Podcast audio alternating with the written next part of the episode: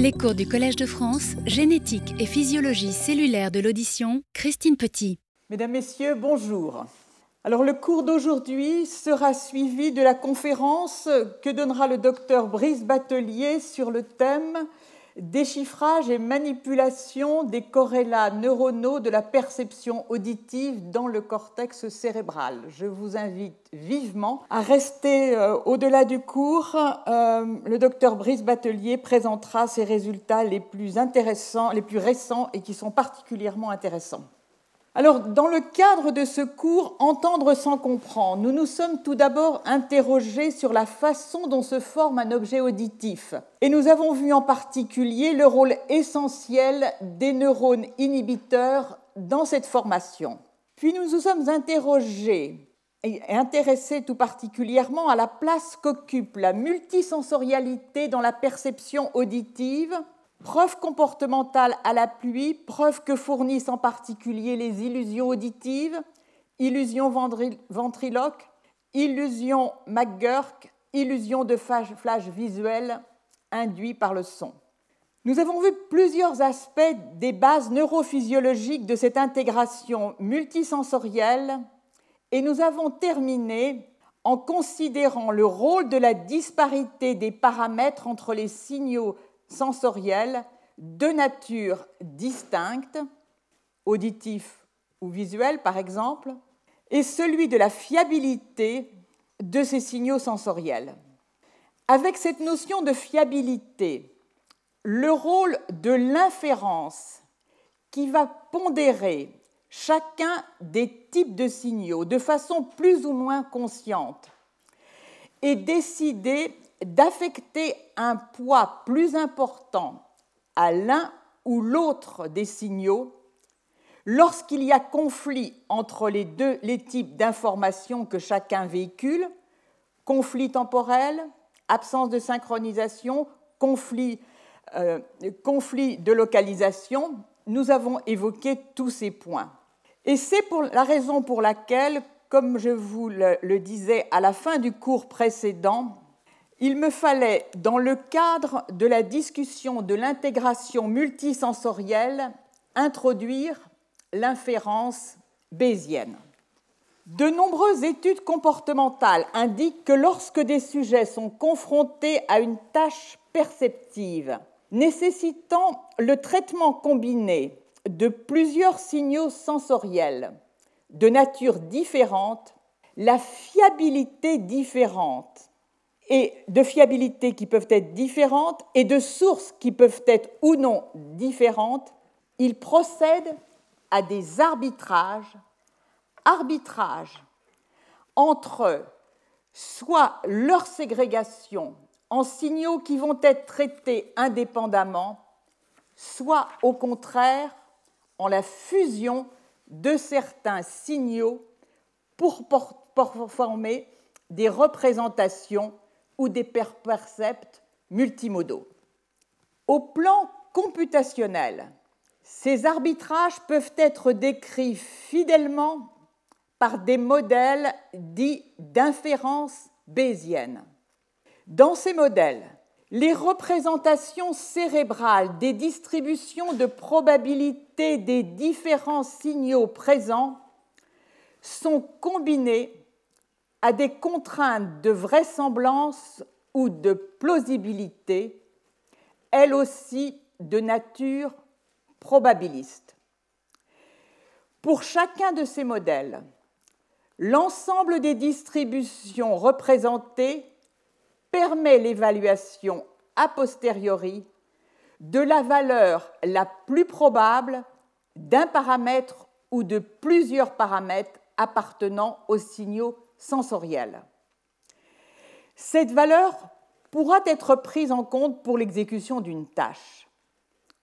Par cette évaluation a posteriori, on entend le fait d'obtenir des valeurs optimisées pour ces paramètres, c'est-à-dire les plus probables compte tenu des données expérimentales soit les valeurs des paramètres qui sont les plus compatibles avec les données expérimentales. La force de l'approche tient dans le fait qu'elle permet une mise à jour continuelle de ces probabilités en fonction des nouvelles données expérimentales acquises. Alors je vais maintenant discuter des résultats qui viennent tout juste d'être publiés. Ils ont été publiés euh, le 5 juin. Il s'agit d'une étude de Xinan Kao et collaborateurs du groupe de Christoph Kaiser de l'Université de Belfield en Allemagne, et le premier auteur est lui de l'Université d'Oxford. Les auteurs ont étudié comment le cerveau effectue l'intégration de signaux sensoriels de modalités distinctes, en l'occurrence auditives et visuelles. Intégration dont je vous rappelle tout l'intérêt dans le cadre de ce cours, puisqu'elle va accroître et affiner la précision et la fiabilité de la perception et en ce qui nous concerne de la perception sonore. Cet effet a été amplement démontré. En guise d'introduction, un exemple générique d'expérience bimodale audiovisuelle simplifiée à dessin.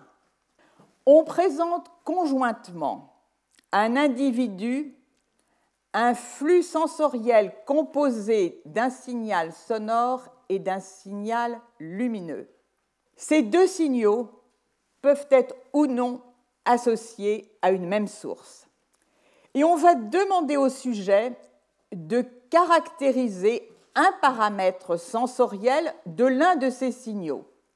Dans les exemples que nous allons prendre, c'est le plus souvent le signal visuel. C'est une série de flashs et on va lui demander de caractériser la fréquence de répétition de ces flashs. On peut bien sûr lui demander de caractériser plutôt, le signal sonore et également, cette fois-ci, pour la répétition des différents sons émis. On s'attend à ce que la caractérisation de l'un des deux signaux puisse être influencée par la perception de l'autre, et ce, de manière plus ou moins forte, selon que le sujet perçoit les deux signaux comme venant d'une même source ou de sources distinctes. Alors ceci conduit à trois modèles possibles à partir desquels le sujet va inférer la valeur probable du paramètre sensoriel qu'il cherche à déterminer, ici la fréquence de répétition d'un signal sensoriel. Alors, voici ici ces trois modèles. En vert, la probabilité de percevoir un paramètre donné de nature visuelle et en gris la probabilité de percevoir un paramètre auditif donné lorsque les deux sources sont distinctes. La distribution pour le paramètre visuel est ici indépendante de celle associée au paramètre sonore, qui est présenté conjointement et qui vient donc, dans ce cas, d'une autre source. Il y a deux courbes en gris. Gris en trait continu. C'est celle qui correspond à la présentation d'un son dans lequel un bruit est associé, mais le rapport entre le signal et le bruit est élevé. En pointillé, le signal sonore est présenté un bruit avec un bruit à nouveau, mais là, contrairement à la situation précédente, il est davantage noyé dans le bruit. Le rapport signal sur bruit est faible. Ce signal est donc beaucoup moins fiable que précédemment.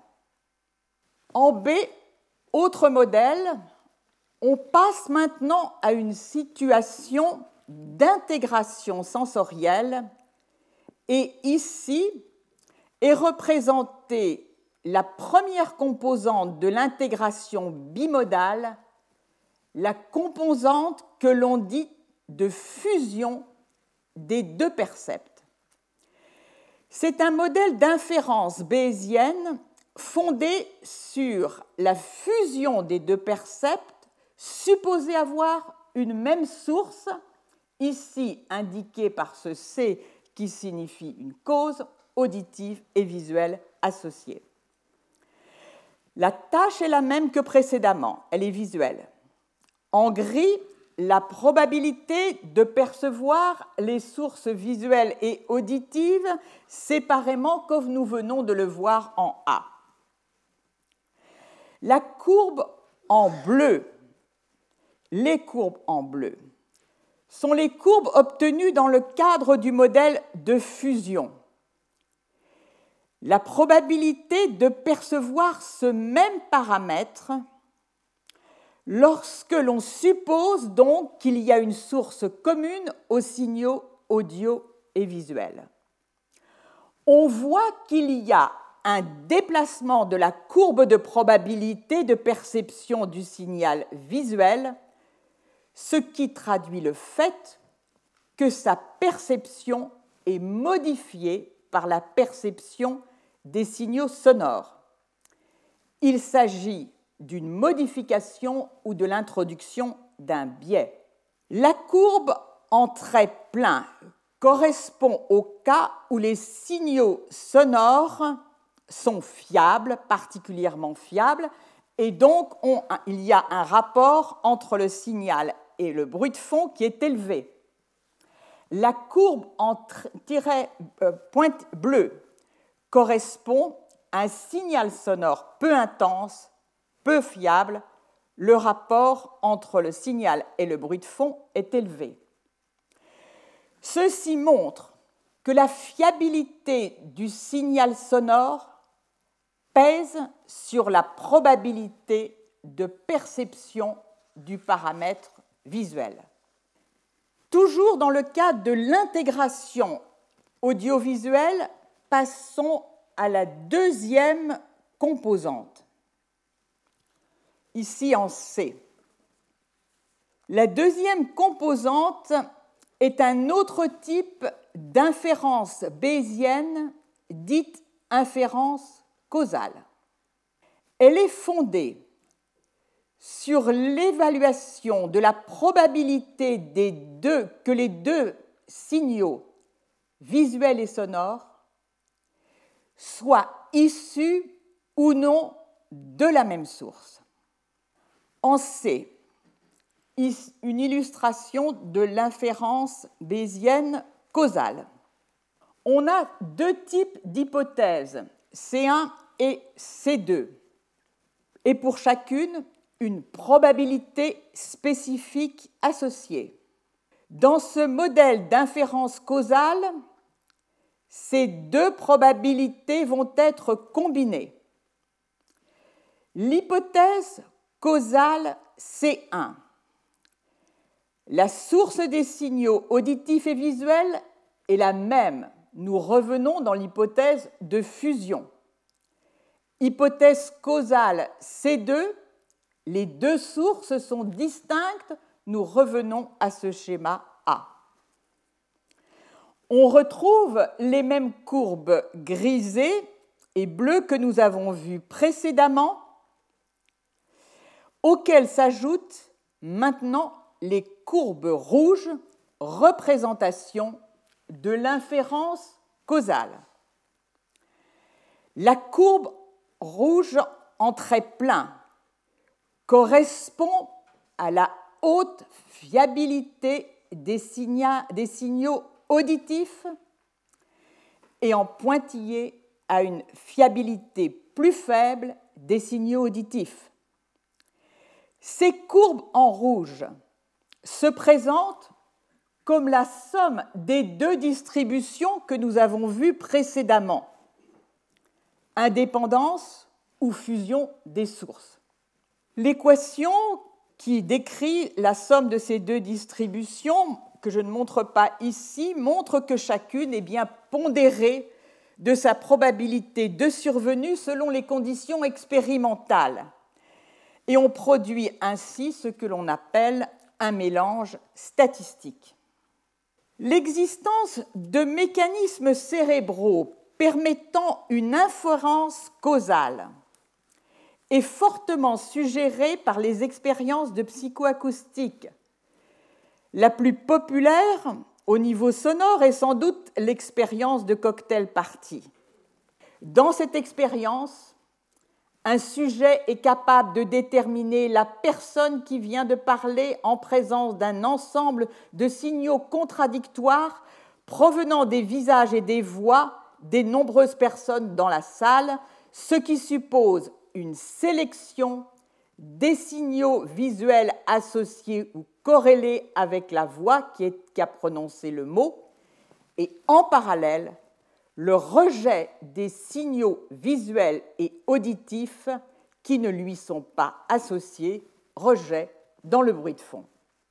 Dans le déroulement du traitement cérébral correspondant, on peut penser que les deux modes d'intégration que nous venons de voir, fusion et inférence causale, coexistent tout en étant liés, voire organisés de façon hiérarchique. Des données antérieures suggèrent que la fusion multimodale aurait lieu à des niveaux assez proches des cortex sensoriels primaires, dans notre cas visuel, les aires temporales et auditives occipitales. Elle suggère aussi qu'en revanche, L'inférence causale, parce qu'elle implique une intégration sur des temps plus longs et une plus grande complexité de calcul, se situerait au niveau pariétal antérieur, voire au niveau frontal. L'objet du travail que nous allons voir est de révéler l'organisation hiérarchique du traitement cérébral menant à l'intégration multisensorielle au cours d'une tâche perceptive audiovisuelle. Révéler les sites fonctionnels, révéler leur topologie, le mode de l'intégration qui est effectué et leur temporalité d'activation chez l'homme.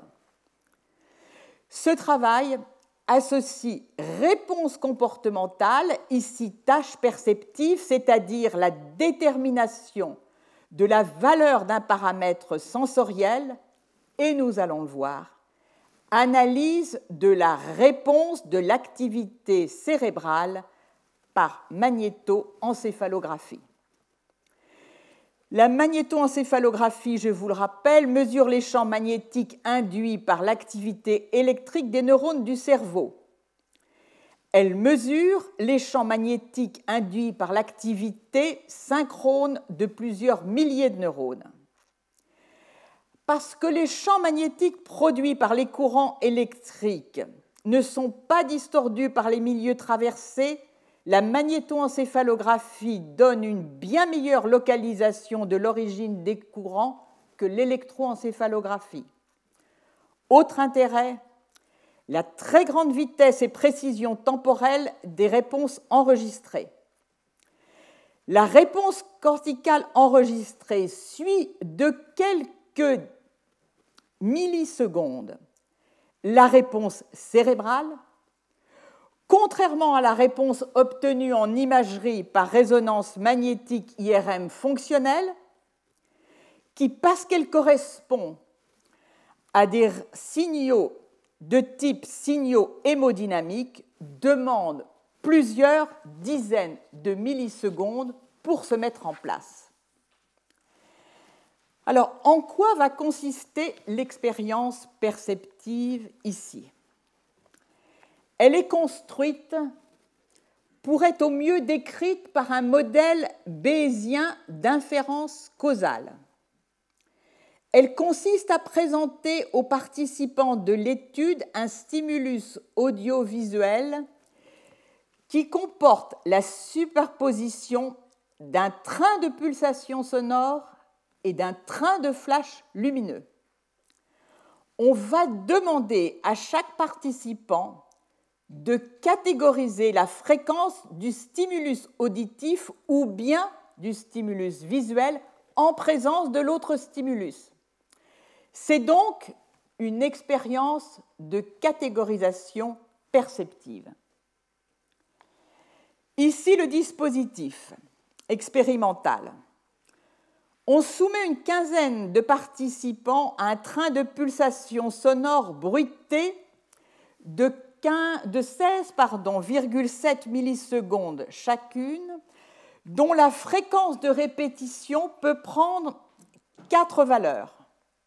En Hertz, 9,1, 12,7, 16,4 et 20 Hertz.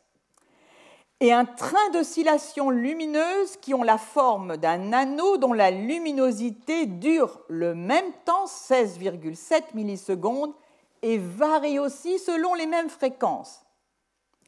Les trains de pulsation audiovisuels ont la même durée, 55 millisecondes. Les fréquences des signaux auditifs et visuels prennent chacune des valeurs possibles de répétition de 9 à 20, de 20 Hz, pardon, valeur qui varie de façon indépendante pour les signaux auditifs et visuels. Chaque patient rapporte soit la fréquence de répétition du stimulus lumineux, soit celle du stimulus sonore, et pour ce faire, il, exerce une pression avec ses quatre doigts sur un bouton signalant son choix parmi les quatre fréquences, les plus lentes, lentes, rapides et les plus rapides. Au cours d'une période d'entraînement préalable, les participants ont appris à reconnaître la fréquence respective de chacun des signaux. Et on demande aussi aux participants de déterminer si les signaux lumineux et les signaux sonores proviennent d'une seule et même source ou de sources indépendantes. Vous voyez qu'on le dirige, on dirige son choix vers un modèle plutôt qu'un autre. On les invite à répondre le plus rapidement possible et toute l'expérience, comme vous l'avez vu, est conçue pour que le participant adopte une stratégie de catégorisation fondée exclusivement sur la fréquence de chacun des stimuli et impliquant une inférence causale. Détermination de la valeur d'un paramètre, réponse rapide, question explicite sur le fait que la source est ou non unique. Au cours de chaque expérience, l'activité cérébrale des différents participants est enregistré par magnétoencéphalographie. Point important, il n'y a pas d'autre modification des paramètres perceptifs du stimulus, il n'y a pas d'indication de localisation des sources qui puissent être en prises en considération par les participants, il n'y a qu'une variable additionnelle, celle que nous avons vue précédemment à propos du son, sa fiabilité ou non selon le rapport signal-bruit de fond. Et l'idée étant que le degré de fiabilité de cette perception sonore, comme nous l'avons vu, a sans doute des conséquences sur, euh, sur la perception visuelle, en tout cas telle qu'on l'attend dans l'inférence causale. Les auteurs vont procéder à une analyse multifactorielle de l'influence des facteurs qu'ils font varier tout d'abord sur les réponses comportementales. Quels sont ces facteurs? Ils sont au nombre de quatre. Répétition, fréquence de répétition du signal visuel et du signal sonore, quatre fréquences, quatre fois quatre couples de fréquences possibles. Autres facteurs, facteur de fiabilité auditive, forte ou faible. Dernier facteur, il porte sur la fréquence même des répétitions du signal visuel et du signal auditif. Au total, on a donc 64 conditions possibles par séquence expérimentale. Afin de valider leur paradigme expérimental, les réponses comportementales des participants vont être comparées aux prédictions des trois modèles de catégorisation possibles que nous venons de voir. Quelles sont les prédictions de ces modèles? Les auteurs vont donc se, se concentrer sur un paramètre que je vais maintenant introduire. Ce paramètre est dit paramètre comportemental de biais intermodal. Ce biais quantifie l'influence du signal non pertinent pour la tâche demandée, c'est-à-dire la façon dont il va affecter la fréquence de détection par le participant du signal cible, et ceci en fonction de la disparité fréquentielle entre les signaux auditifs et visuels. Et en voici les résultats pour les différents modèles. Donc, en ordonnée, la valeur du biais intermodal et en abscisse, la disparité entre les signaux auditifs et visuels pour les trois modèles avec les codes couleurs que nous avons euh, vus tout à l'heure, euh, euh, source indépendante en vert, en bleu la fusion et en rouge l'inférence causale. Le modèle fondé sur la ségrégation sensorielle, tracé en vert, dans lequel le seul signal pertinent, visuel et auditif, est utilisé pour caractériser la fréquence de ce signal, l'autre étant rejeté dans le bruit de fond, comme on s'y attend, la fréquence attribuée au signal cible ne subit aucune influence de la disparité entre la fréquence des signaux, euh, de la fréquence des signaux auditifs et visuels. Donc ici, le biais est nul.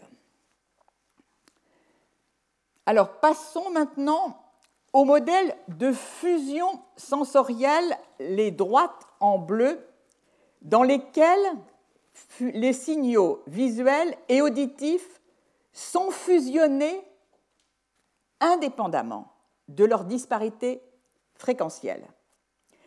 L'estimation de la fréquence d'un signal sera la moyenne des estimations des fréquences visuelles et auditives pondérées par leur fiabilité respective. On obtient donc un mélange statistique des distributions des signaux auditifs et visuels pondérés par leur fiabilité respective.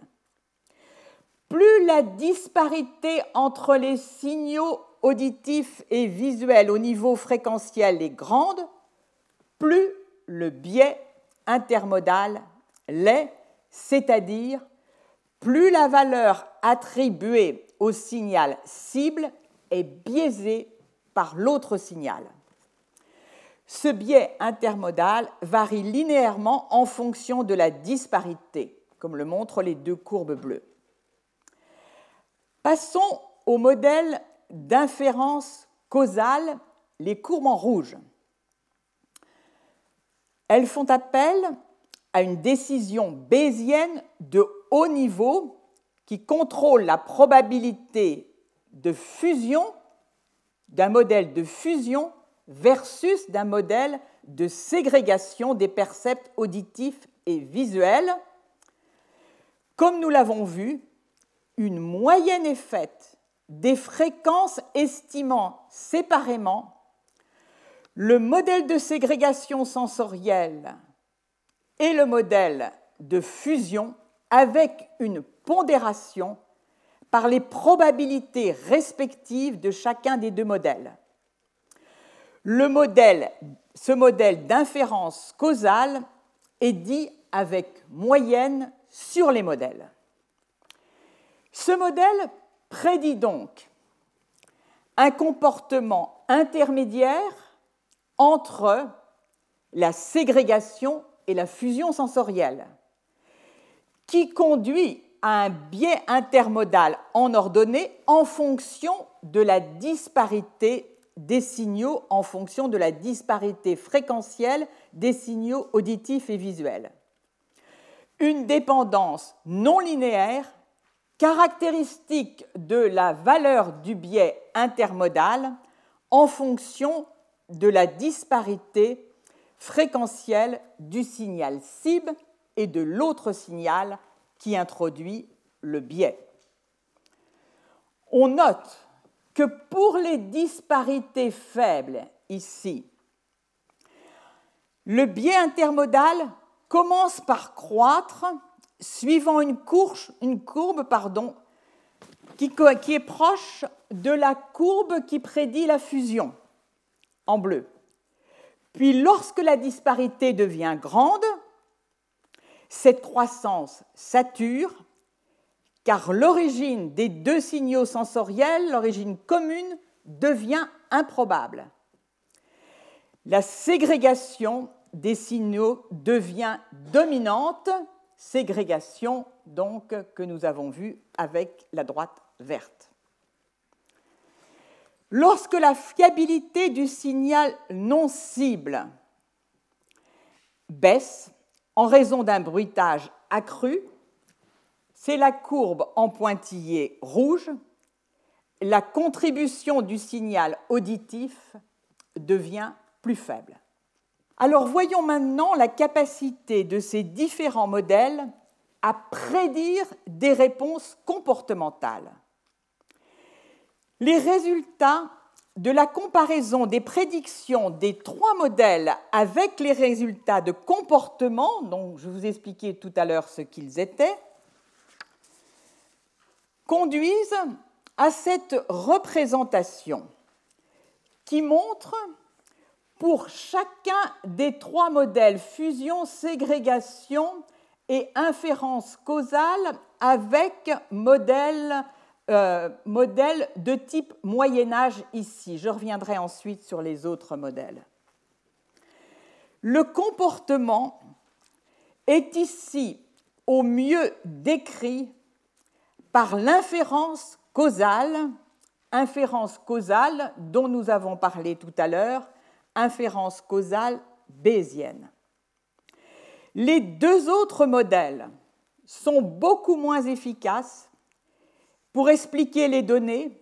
Il s'agit aussi de modèles d'inférence causale, mais dans ces modèles d'inférence causale, euh, il, est fait un choix en amont qui va décider de se fonder davantage sur un modèle de fusion qu'un modèle de ségrégation. Cette figure montre la performance à laquelle le modèle, tout à l'heure abrégé en CIMA, inférence causale avec MA, Model Averaging, avec moyenne sur les modèles, permet de reproduire les données comportementales. En absence, les fréquences de répétition telles que rapportées par les participants dans les diverses conditions sensorielles de l'expérience, en ordonnée, les fréquences de répétition prédites par le modèle d'inférence causale bayésienne auquel, avec Moyen Âge euh, sur les différents modèles, qui a été ajusté aux données.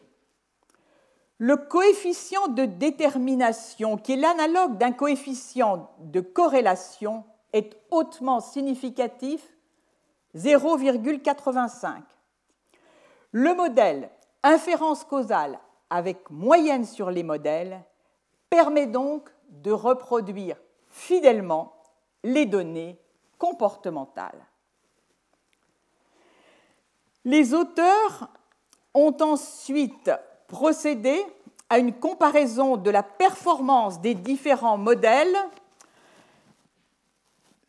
eu égard à leurs prédictions lorsque la disparité des signaux est soit absente, soit faible, soit importante.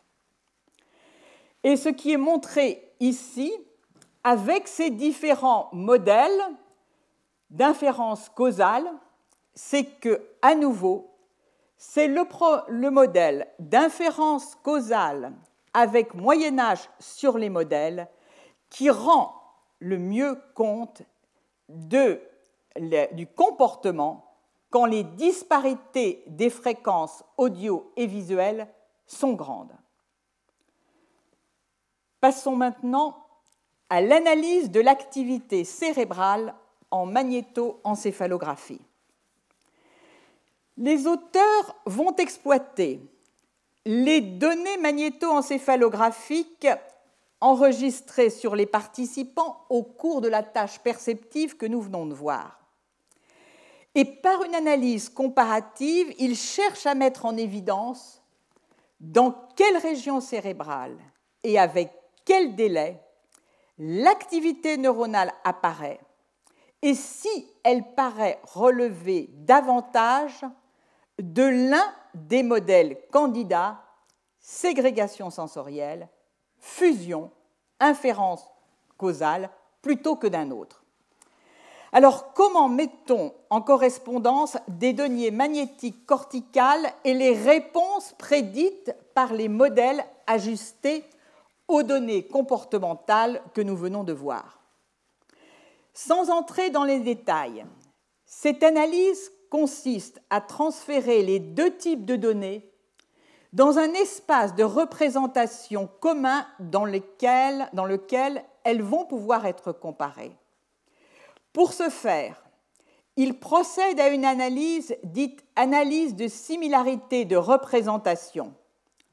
Cette analyse consiste à déterminer une matrice de similarité qui évalue la proximité ou similarité des réponses en magnétoencéphalographie à deux conditions expérimentales différentes, et ceci pour les 64 conditions expérimentales que j'ai mentionnées. Ici sont représentées les réponses prédites par les modèles ajustés aux données comme nous venons de les voir, sous la forme de matrices de similarité pour différents modèles. On voit que pour chacun des modèles, inférence causale, fusion, ségrégation auditive ou ségrégation visuelle, les profils sont clairement différents. On va donc pouvoir les utiliser pour interpréter les profils de similarité dérivés des réponses corticales comme reflétant un fonctionnement cohérent avec un modèle plutôt qu'un autre. Ici, pour chacun des modèles SV, expérience de perception visuelle lorsque le, stimulus auditif et le stimulus visuel sont ségrégés. Même chose dans le cas de ségrégation des deux types de signaux pour les signaux auditifs, ici lorsqu'il y a fusion et ici lorsqu'il y a inférence causale. Pour chacun de ces modèles, ce que l'on voit, ce sont les cartes corticales, c'est-à-dire les cartes de corrélation calculées entre les profils de l'activité corticale de chaque région et le profil de similarité associé au modèle considéré. Modèle considéré, donc je vous l'ai dit, de ségrégation, de fusion et d'inférence causale.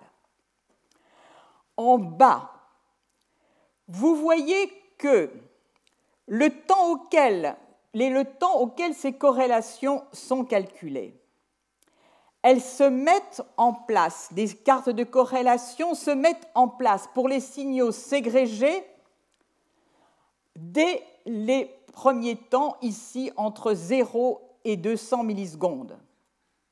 Au-dessus, les cartes de corrélation corticale avec le modèle de fusion.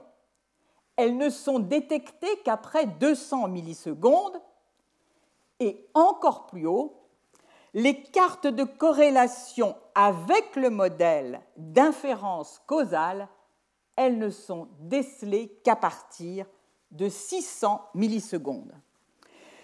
Donc ces résultats révèlent une progression graduelle et séquentielle au cours du temps des réponses neuronales à travers les différents modèles ségrégés, comme je vous l'ai dit, 0 à 200 millisecondes, vers le modèle de fusion euh, des, deux signaux à 200 millisecondes et vers l'inférence causale à partir de 600 millisecondes.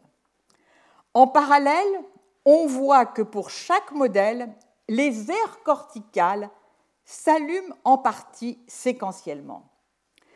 Donc ces résultats montrent que la représentation de fusion en particulier précède l'inférence causale dans le traitement audiovisuel. Pour les modèles ségrégés audiovisuels, les, premiers résultats, les, les premières activations sont perçus dans les cortex auditifs primaires, puis un peu au-delà. Pour les réponses un peu au-delà, je veux dire dans les régions euh, pariétales adjacentes, pour les, ça, il s'agit de la réponse aux signaux sonores. Pour les réponses aux signaux visuels, au niveau des régions occipitales et pariétales adjacentes, pour les régions qui correspondent à la fusion, ce sont principalement les régions pariétales qui sont activées, et pour l'inférence causale, comme vous le voyez en particulier ici et là, ce sont principalement les situées dans la région frontale qui sont activées. La représentation de ségrégation et de fusion sont nécessaires à l'inférence causale comme nous l'avons vu tout à l'heure. Il est donc logique qu'elles apparaissent l'une et l'autre avant la mise en place de l'inférence causale.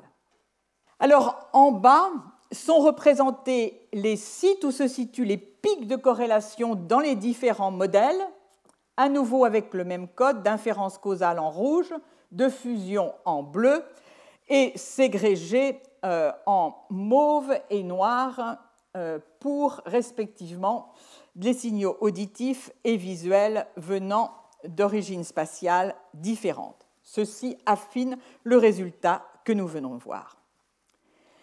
Alors l'objectif des analyses qui suivent est de préciser le passage en termes spatio-temporels entre les représentations associées au modèle de fusion et celles associées au modèle d'inférence causale, c'est-à-dire les deux modèles d'intégration. L'analyse va reposer sur l'évaluation d'un d'un paramètre que l'on appelle probabilité de dépassement.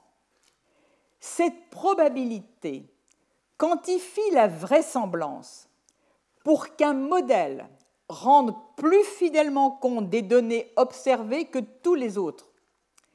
Il s'agit ici des probabilités de dépassement, excusez-moi, probabilités de dépassement évaluées sur la base de l'activité neuronale décelée par magnétoencéphalographie. Alors, à ces probabilités, en fonction des différentes régions, ici en abscisse, est associé un code couleur, ici la probabilité de dépassement, toujours le même en mauve et en noir, la ségrégation des des signaux auditifs et visuels, en violet leur fusion et en rouge l'inférence causale. Alors, on voit que dans certaines régions, les signaux peuvent, sont au mieux ajustés par non pas un modèle, mais par plusieurs modèles. C'est le cas en particulier au niveau du gyrus temporal supérieur et au niveau du sillon temporal supérieur gauche, où on voit que les quatre modèles coexistent. Donc, dans une même région, on peut expliquer, ou plutôt les résultats de l'activation par magnétoencéphalographie au cours de la tâche peuvent être expliqués par les quatre modèles. Alors ici, une analyse plus fine qui porte sur le sulcus intrapariétal abrégé en IPS, ici la partie postérieure, ici ce sillon, ici la partie antérieure. C'est une zone intermédiaire entre les zones pariétales dont nous avons vu qu'elles sont le lieu de réponse de type fusion et les zones de réponse frontale dont nous avons vu qu'elles sont le lieu de réponse de type inférence causale? Sur la figure ici à gauche, vous voyez que la région du sulcus intrapariétal a été divisée en cinq sous-régions numérotées de 0 à 1.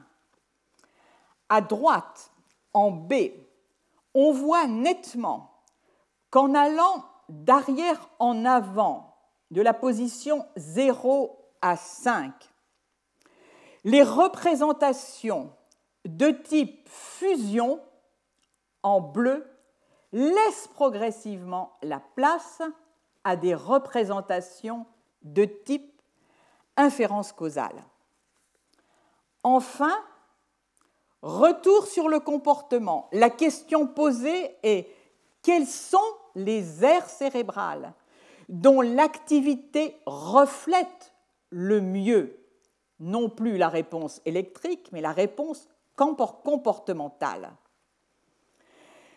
C'est donc, alors, en ordonnée, le coefficient de corrélation entre les profils de similarité euh, obtenus en magnétoencéphalographie dans les différentes régions et le profil de similarité obtenu euh, en réponse au niveau comportemental.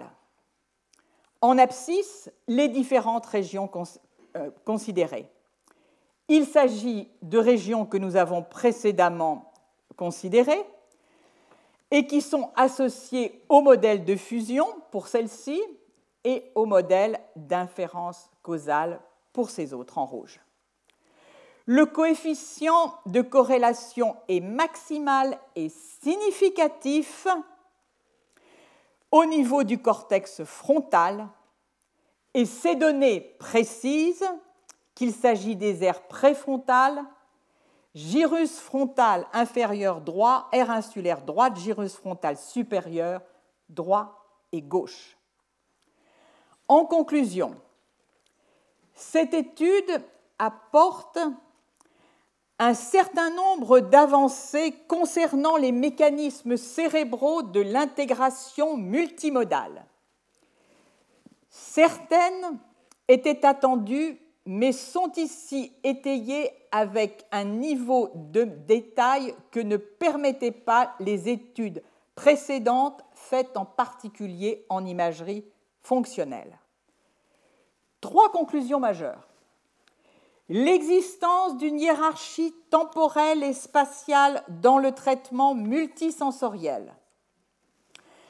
Un ensemble d'études antérieures avait en effet considéré que les modèles de fusion et d'inférence causale se présentaient comme les mécanismes sous-jacents comme concurrents.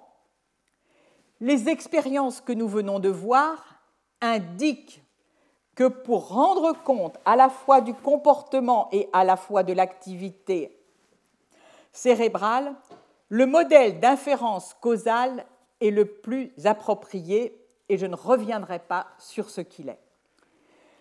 Deuxième conclusion majeure, l'existence d'une gradation entre les régions pariétales et frontales du cortex cérébral graduation le long de laquelle l'intégration audiovisuelle passe progressivement d'un traitement fondé sur le modèle de fusion vers un traitement fondé sur le modèle d'inférence causale.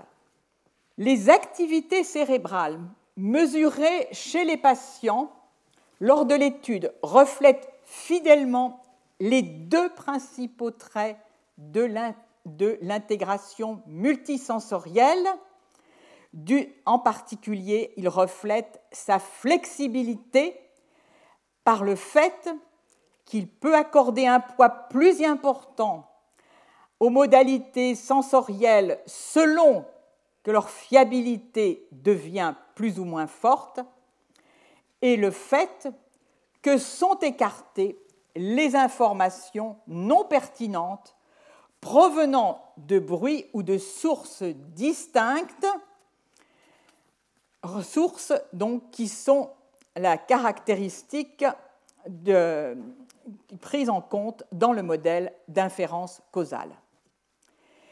Les données magnétoencéphalographiques permettent de corroborer l'existence d'une progression entre les représentations neurales associées au modèle fusion et inférence causale, comme nous l'avons vu des régions pariétales et frontales. Troisième point, un rôle privilégié pour le cortex frontal dans l'inférence causale a été mis en évidence. La graduation de plus met en évidence le fait que le cortex frontal est la région privilégiée où se met en place la coexistence des représentations associées aux deux modèles, fusion et inférence causale.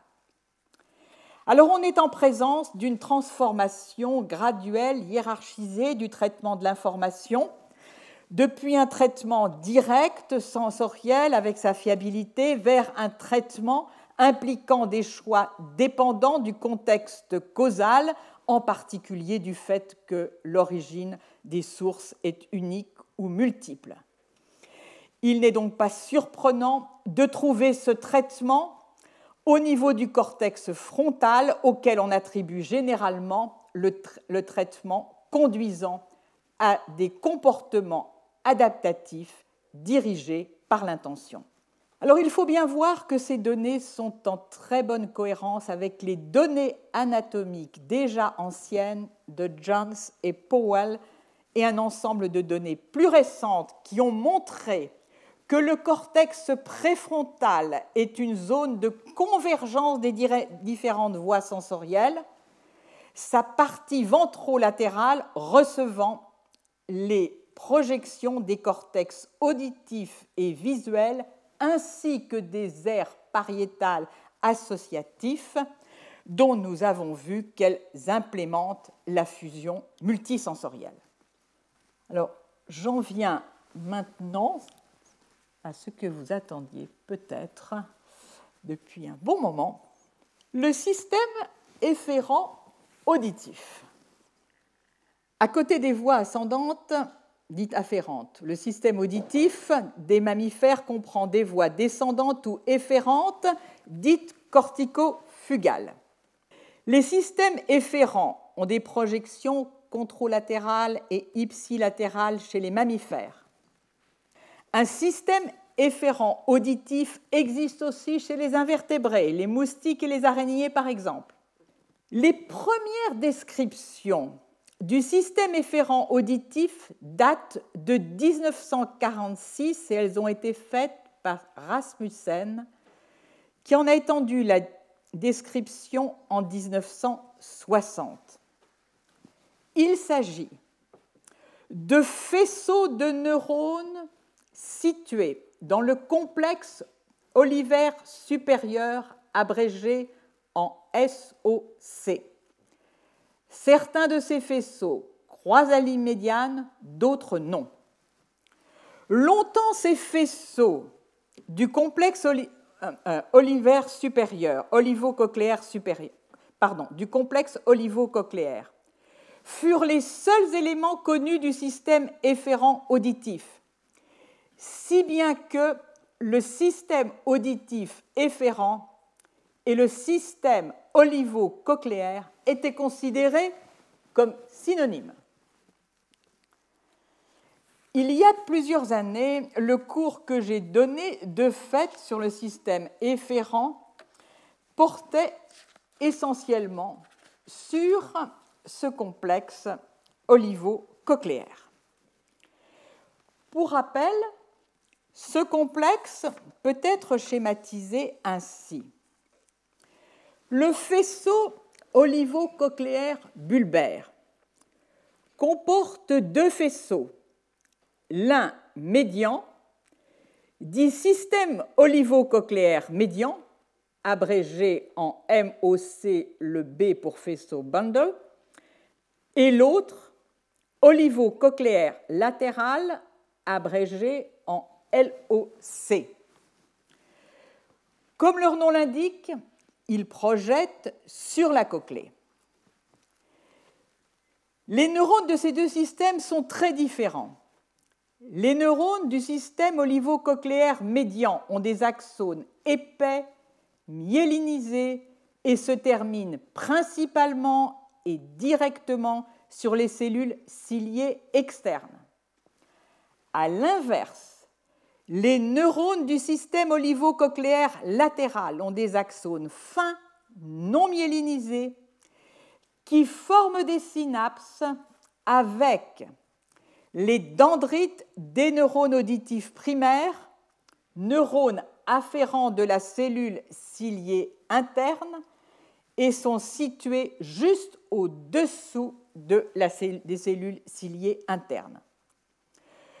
Le contingent des fibres olivo-bulbaires est plus abondant dans le système olivo-cochléaire latéral que dans le système olivo-cochléaire médian chez les mammifères chez lesquels il a été étudié qui comprennent l'homme. Dans les deux systèmes, certains neurones olivo-cochléaires se projettent en ipsilatéral et d'autres en controlatéral. Ipsilatéral, controlatéral. Les deux tiers des neurones olivo-cochléaires médians se projettent en controlatéral sur les cellules ciliées externes. A l'inverse, 85% des neurones du système olivo-cochléaire latéral se projettent à l'état adulte sur les neurones afférents des cellules ciliées internes et en ipsilatéral. Les neurones Olivo-cochléaire médian, nous l'avons vu à plusieurs reprises, ont pour neurotransmetteur principal l'acétylcholine qui se fixe au récepteur nicotinique localisé sur les cellules ciliées internes et qui est composé de deux sous-unités alpha particulières, alpha 9 et alpha 10. Au contraire, les neurones olivo-cochléaires latéraux ont une palette de neurotransmetteurs, l'acétylcholine, mais aussi le GABA, la dopamine, l'édinorphine, l'encéphaline et le CGRP. Toute modulation efférente de l'activité de la cochlée passe par le système olivo-cochléaire. Il n'y a pas de projection directe des noyaux ou du cortex auditif directement sur ces cellules. On attribue au système olivo-cochléaire un certain nombre d'activités. Le contrôle de l'activité mécanique de la cochlée, en particulier de l'amplification de la stimulation cochléaire par les cellules ciliées externes, c'est-à-dire le contrôle du gain cochléaire. La modulation des autoémissions acoustiques par les cellules ciliées externes, la modulation de la réponse des neurones auditifs. Mais le système efférent ne se réduit pas au système olivo-cochléaire. Il doit lui-même recevoir quantité d'informations des relais efférents situés au niveau supérieur. Voici une représentation extrêmement simplifiée de ce qu'est le système afférent montré par les traits noirs et le système efférent par les traits rouges. L'information, de façon schématique, dans les voies afférentes, chemine en passant au niveau du noyau cochléaire, du complexe, euh, olivaire supérieur, du colliculus inférieur, du corps médian géniculé du thalamus et du cortex auditif. En rouge, les voies descendantes, elles peuvent contrôler ou modifier l'activité de chacun de ces centres. Noyau cochléaire, complexe euh, olivaire supérieur, colliculus inférieur, noyau géniculé médian du thalamus. Notez que deux structures, le noyau géniculé médian du thalamus et le noyau cochléaire, pour ces deux structures, il n'y a pas d'efférence sortante. Et que par conséquent, le rôle de ces efférences, le rôle que ces efférences peuvent imprimer sur les efférences en général euh, d'aval ne peut se faire qu'à travers des boucles plus ou moins larges. Par exemple, au niveau du corps géniculé médian du thalamus, à travers une boucle allant du colliculus inférieur vers le noyau médian du corps géniculé du thalamus vers le cortex auditif et revenant vers le colliculus inférieur. Or, c'est progressivement vers cette partie euh, beaucoup plus euh, en amont du système auditif efférent que se portait progressivement l'attention. On sait ainsi aujourd'hui que les projections corticofugales qui se terminent sur le noyau géniculé médian du thalamus, ici, reçoivent le plus grand nombre des projections corticales. Ces projections sont celles de neurones pyramidaux qui sont localisés dans les couches profondes du cortex auditif, les couches 5 et 6. Et ces projections forment une boucle qui est tonotopique. C'est une boucle de rétroaction qui, du cortex auditif vers le corps géniculé médian ventral du thalamus, est accordée en fréquence. On ne sait pas encore si cette boucle affecte ou non l'activité du complexe olivo-supérieur. De plus, il existe des efférences corticothalamiques qui sont bien plus grossières et qui ne se situent pas dans la partie ventrale du corps géniculé médian du thalamus, mais dans la partie médiane et qui sont bien moins accordées en fréquence. Les neurones qui se projettent sur le colliculus inférieur viennent principalement des cortex auditifs primaires de la couche 5 et à moindre degré de la couche 6. La plupart de ces fibres sont des fibres donc, qui viennent de ces neurones pyramidaux et qui se projettent sur le colliculus inférieur ipsilatéral. Si j'ai un peu de temps, je vais pouvoir y revenir. On retrouve cette modulation fréquentielle par le système efférent au niveau du noyau cochléaire avec à nouveau des indications de modulation accordées en fréquence du noyau cochléaire, accordées à la microstimulation qui est faite du cortex auditif. Alors, en dépit de ces données neuroanatomiques, il n'y a pas aujourd'hui d'informations, comme je l'ai laissé entendre, montrant comment le cortex auditif module l'activité des neurones efférents du complexe olivo, olivaire supérieur. Alors pourquoi introduire tout ce système dans ce cadre? Parce que dans le cadre de ce cours, la question entendre sans comprendre, on prête au système efférent auditif les rôles suivants.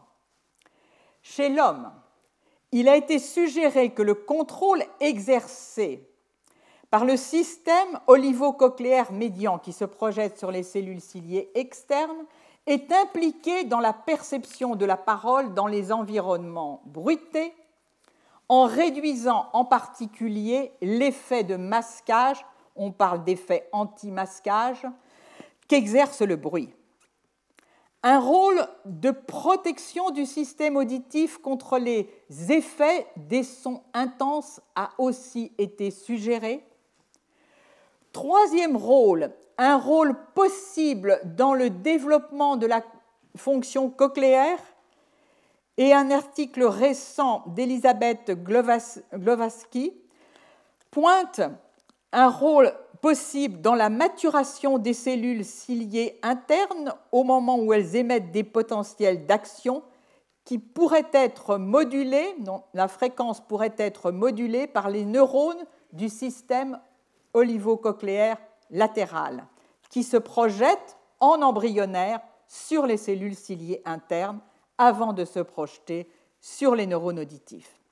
Enfin, un rôle très général sur la plasticité du système auditif. On prête beaucoup au système efférent, mais on sait encore très peu de choses. Ce qui est bien établi en termes d'activité l'a été chez l'animal. Et je devrais être un peu plus prudente en disant bien établi, parce que le système olivocochléaire a été testé par stimulation électrique des efférences olivocochléaires médianes et latérales à l'endroit où elles passent sous le plancher du quatrième ventricule. Des données indirectes suggèrent que par ces stimulations, c'est à la fois le système latéral et le système médian qui sont stimulés. Et les enregistrements au niveau périphérique montrent qu'il y a modification du déplacement de la membrane basilaire sous l'effet de la stimulation modification des courbes d'atteinte d'accord en fréquence des neurones auditifs, réduction de l'amplitude des composants directs et alternatifs du potentiel de récepteur des cellules ciliées internes, et peut-être quelque chose qui doit retenir notre attention, ce résultat, modification du taux de décharge des neurones auditifs primaires en fonction du niveau sonore. Ici, en rouge, la réponse à un signal présenté dans le bruit, pardon, dans, le silence, excusez-moi, sans stimulation du faisceau olivo-cochléaire médian, rouge présenté dans le bruit sans stimulation du système olivocochléaire médian. Le taux de décharge est plus élevé, mais la dynamique de réponse, c'est-à-dire la variation du taux de décharge en fonction de l'intensité, est véritablement comprimée. Maintenant, que se passe-t-il? Lorsque, et c'est en vert, le signal auditif est présenté dans le bruit, comme nous venons de le voir ici, mais après stimulation, avec stimulation du complexe olivo-cochléaire médian. Alors, le seuil de sensibilité est déplacé, mais on retrouve la dynamique de décharge. Donc, ceci indique bien que ce système pourrait en quelque sorte se présenter comme un système anti-masquage dans le bruit. Pour autant, nous l'avons vu en parallèle, il élève le seuil de réponse. Alors cet effet de restauration de la dynamique de réponse des neurones auditifs par stimulation du euh, complexe olive, euh, olivo-cochléaire médian a été validé par plusieurs auteurs. Si on passe maintenant chez l'homme, pas question d'aller stimuler électriquement les fibres efférentes sous le plancher du quatrième ventricule. Alors on en est réduit à stimuler le système olivo-cochléaire médian par une stimulation acoustique contralatérale.